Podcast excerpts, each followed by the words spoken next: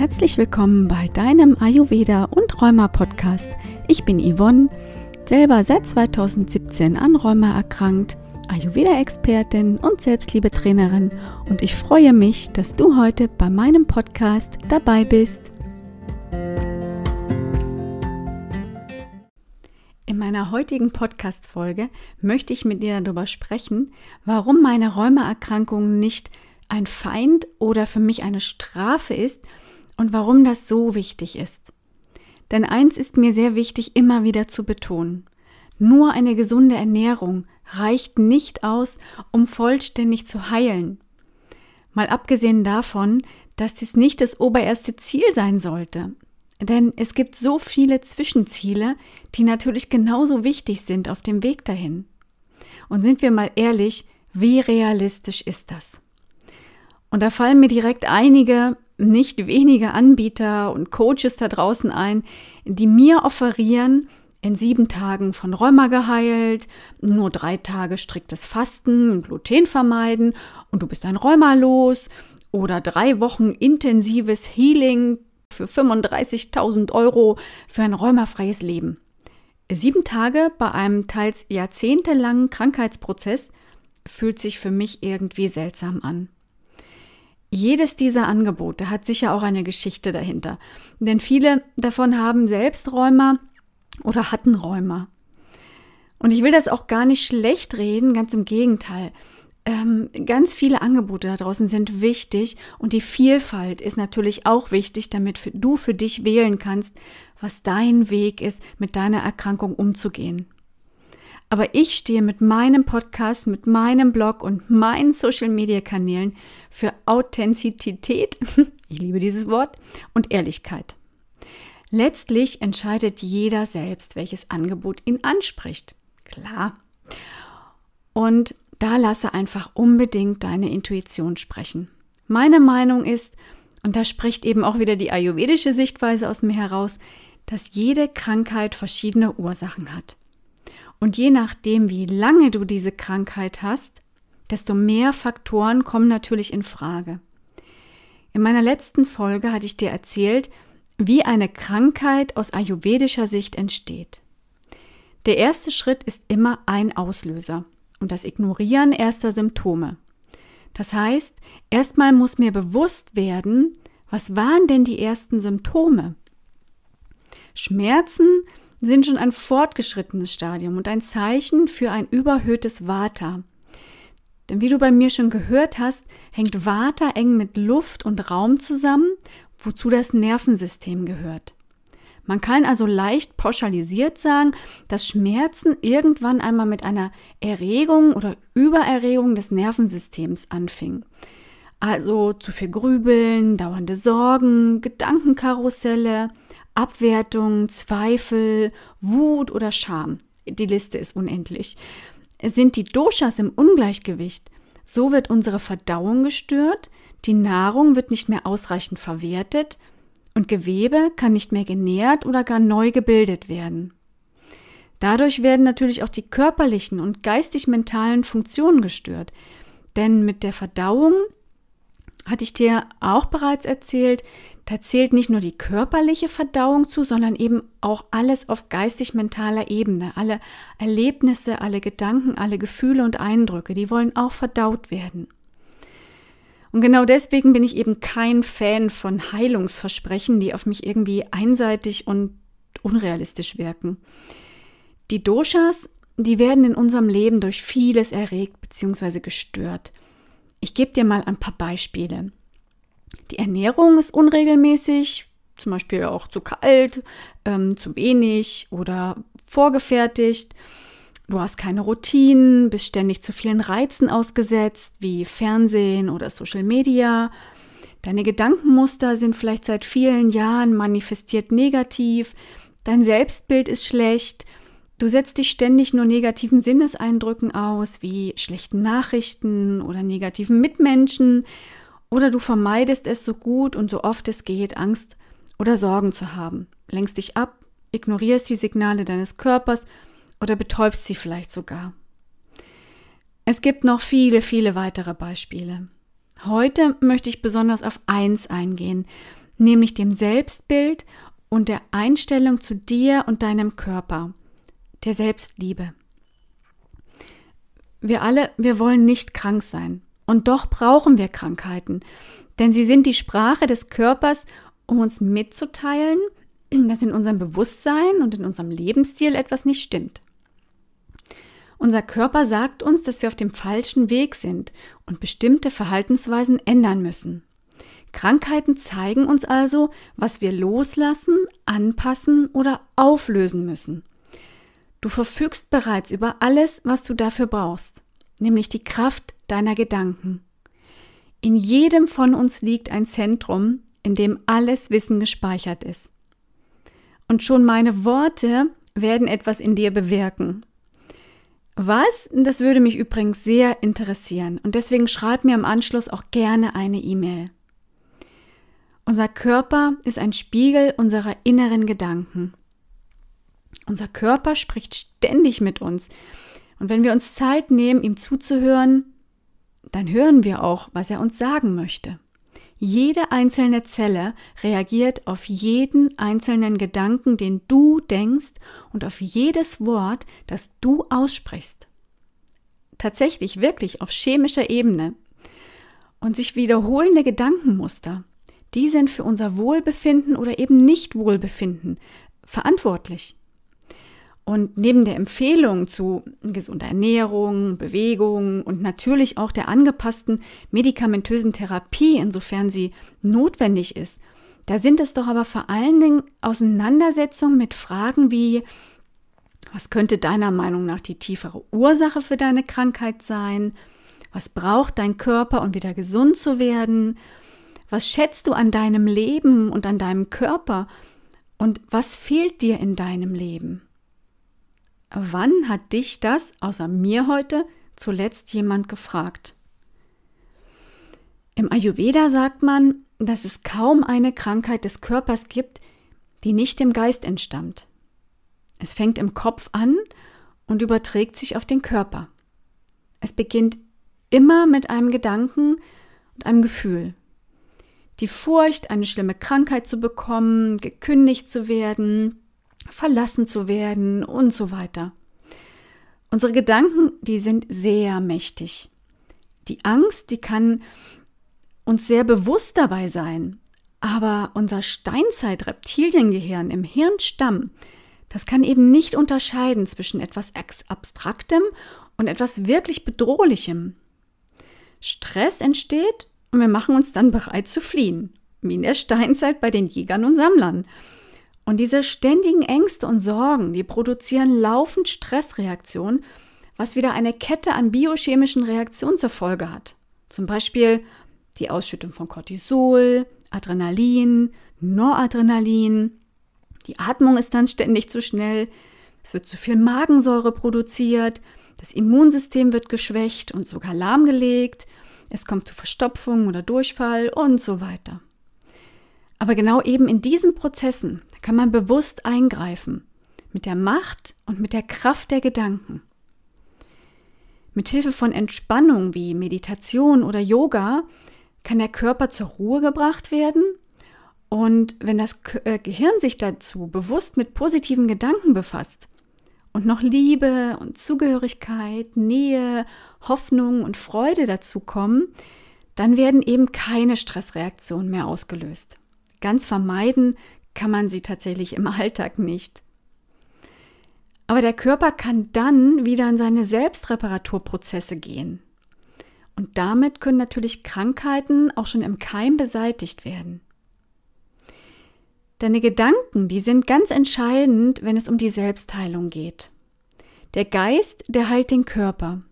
Und das ist eben keine esoterische Betrachtungsweise, sondern eine rein wissenschaftliche und auch nachvollziehbare, wie ich finde. Die idealen Voraussetzungen, um den Effekt der Heilung durch Gedanken in, in, Gang zu setzen, sind eine positive innere Einstellung und die eigenen Beziehungen, die man zu anderen Menschen pflegt. Also sich geliebt fühlen, verstanden und angenommen. Und deswegen suche dir, wo immer es wirklich möglich ist, unbedingt Menschen, die dir gut tun, die dich in deiner Krankheitssituation verstehen und dein Leid vielleicht sogar nachvollziehen können. Und nicht die, die dich bemitleiden, die dich vielleicht sogar als Simulant abstrafen, denn Rheuma ist ja was für alte Leute, oder dich vielleicht sogar als minderwertig sehen oder dir zumindest das Gefühl geben, weil du bist ja krank.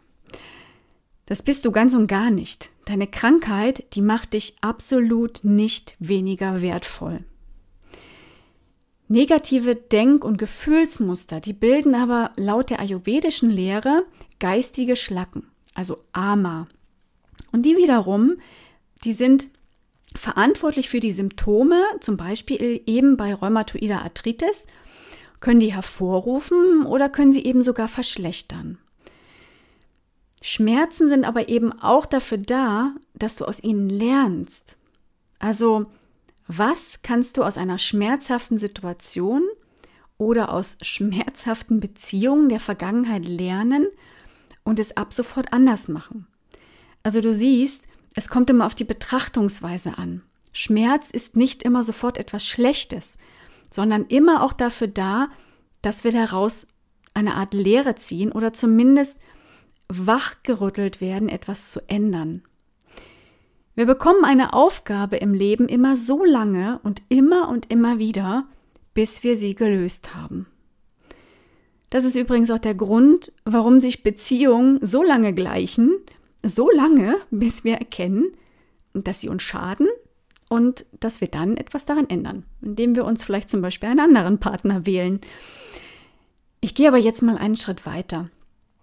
Denn eine weitere Betrachtung von Rheuma ist die, dass es eine Krankheit ist, die durch zu viel Selbstkritik entsteht. Ist dir bewusst, dass jede Zelle deines Körpers auf deine Gedanken reagiert? Natürlich unterliegen wir dem Einfluss von unseren Mitmenschen wie Eltern oder Freunden, Anforderungen, die an uns gestellt werden und wurden, zum Beispiel in der Kindheit, dass wir in der Schule perfekt sein mussten, dass wir immer perfekt brav sein mussten, einfach funktionieren, uns anpassen. Und wenn wir dem vermeintlich nicht gerecht werden, dann kritisieren wir uns schnell selbst. Das sind Prozesse, die in der Kindheit auch unterbewusst entstehen. Dann werten wir uns ab und geraten natürlich in eine Abwärtsspirale. Ansprüche, Kritik, Abwertung, Stress, Krankheit.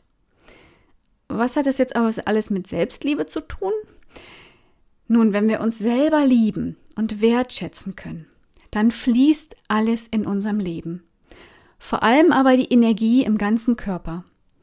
Dann wird unsere Gesundheit besser, unsere Beziehungen werden besser, wir werden kreativer und aktiver. Wir sind quasi sprichwörtlich in unserem Element, um den Bogen zum Ayurveda wieder zu spannen. Eine der bekanntesten Übungen und Affirmationen beim Thema Selbstliebe ist, ich liebe und akzeptiere mich genau so, wie ich bin. Wenn du das beim Aufsagen, am besten vor dem Spiegel, wenn du das komisch findest, dann kann das bedeuten, dass du dir, dass du dir selbst gegenüber zu kritisch bist und positive Gedanken dir gegenüber blockierst. Warum erstmal auch immer. Hast du schon einmal jemanden getroffen, der perfekt ist? Es gibt eigentlich gar keinen Perfektionismus. Denn dann gäbe es auch keinen Grund mehr, sich weiterzuentwickeln. Und damit ist die übermäßige Selbstkritik doch völlig unnötig, oder?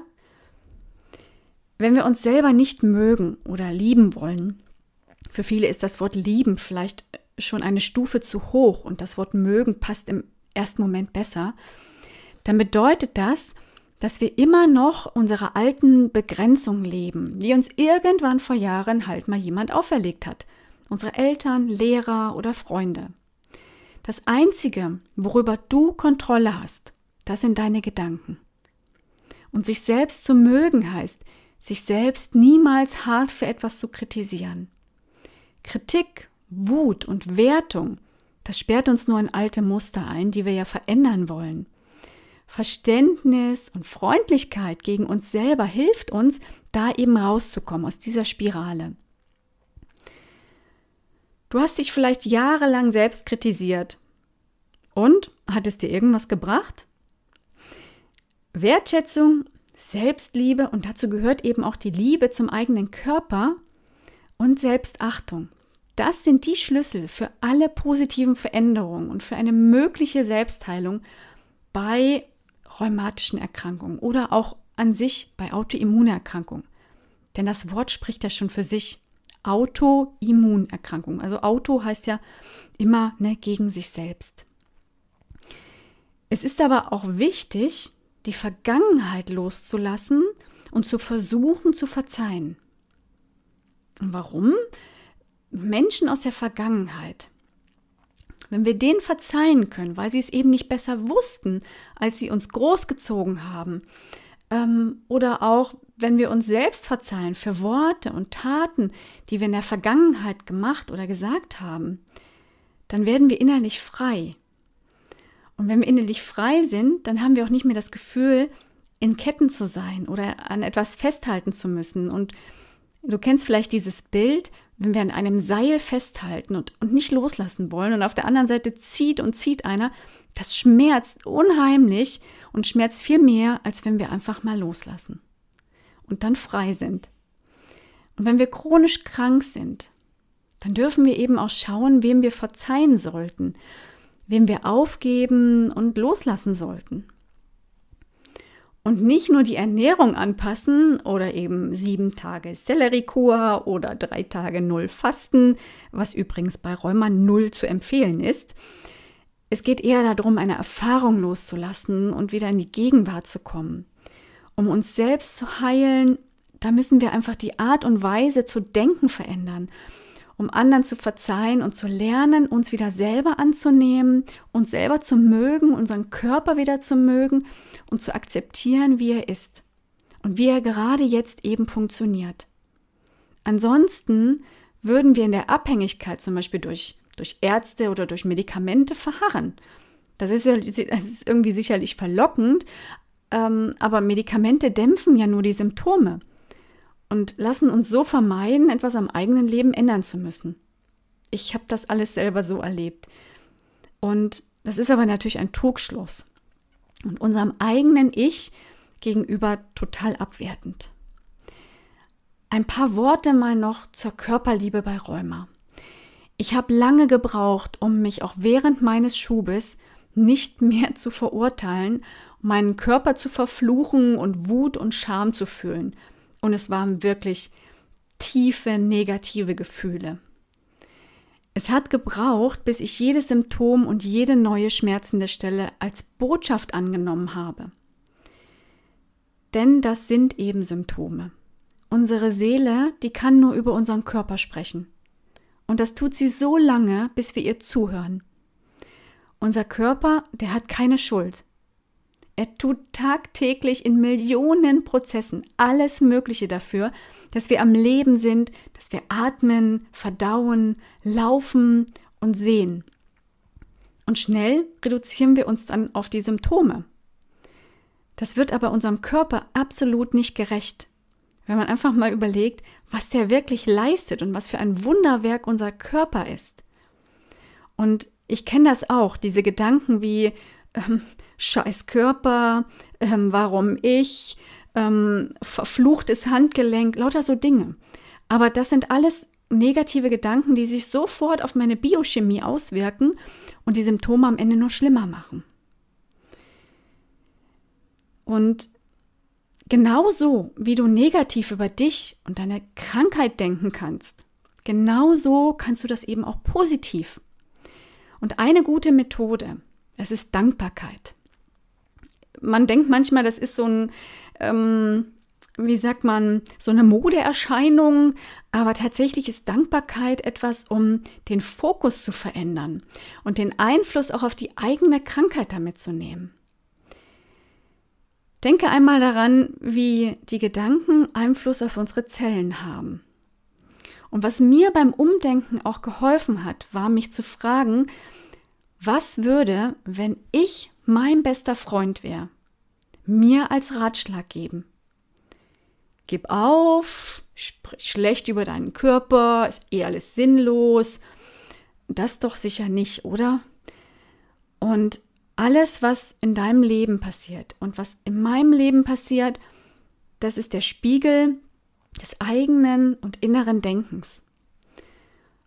Und Rheuma zu haben, das kann eine Chance sein, sich mit sich und seinem Leben auseinanderzusetzen. Alles greift ineinander, wie ein Zahnrad. Ernährung, Schlaf, Routinen, Dankbarkeit, gesunde Gedanken, das alles ist Selbst- und Körperliebe und hat wirklich null mit Egoismus zu tun. Du musst halt einfach nur aus eigenem Willen gesund werden wollen. Aber wer will das nicht? Du bist eben selbst verantwortlich für dein Leben. Ja, Medikamente sind sehr wichtig. Sie helfen unserem Körper, Entzündungen zum Ruhen zu bringen. Aber darüber hinaus hast du eben ganz viel selbst in der Hand. Wie schön, dass du dir diese Podcast-Folge heute wieder angehört hast. Meine Blogartikel, wo du wirksame Tipps und Übungen gegen negative Gedanken und für mehr Selbstliebe im Alltag findest, die verlinke ich dir hier unter dieser Folge. Und noch ein Herzenstipp von mir. Das Buch Es ist ein Geschenk, das es dich gibt von Melanie Pigneter, meiner lieben Selbstliebe-Mentorin. Bei ihr habe ich die Ausbildung zur Selbstliebetrainerin im letzten Jahr gemacht und sie hat mir so weitergeholfen mit ihrer Arbeit. Und auch deswegen verlinke ich ihr Buch hier unter dieser Folge. Kein Thema passt besser als zu dieser Podcast-Folge, denn es ist ein Geschenk, das es dich gibt. Ich freue mich, dich auch bei meiner nächsten Podcast-Folge begrüßen zu dürfen. Alles Liebe, deine Yvonne.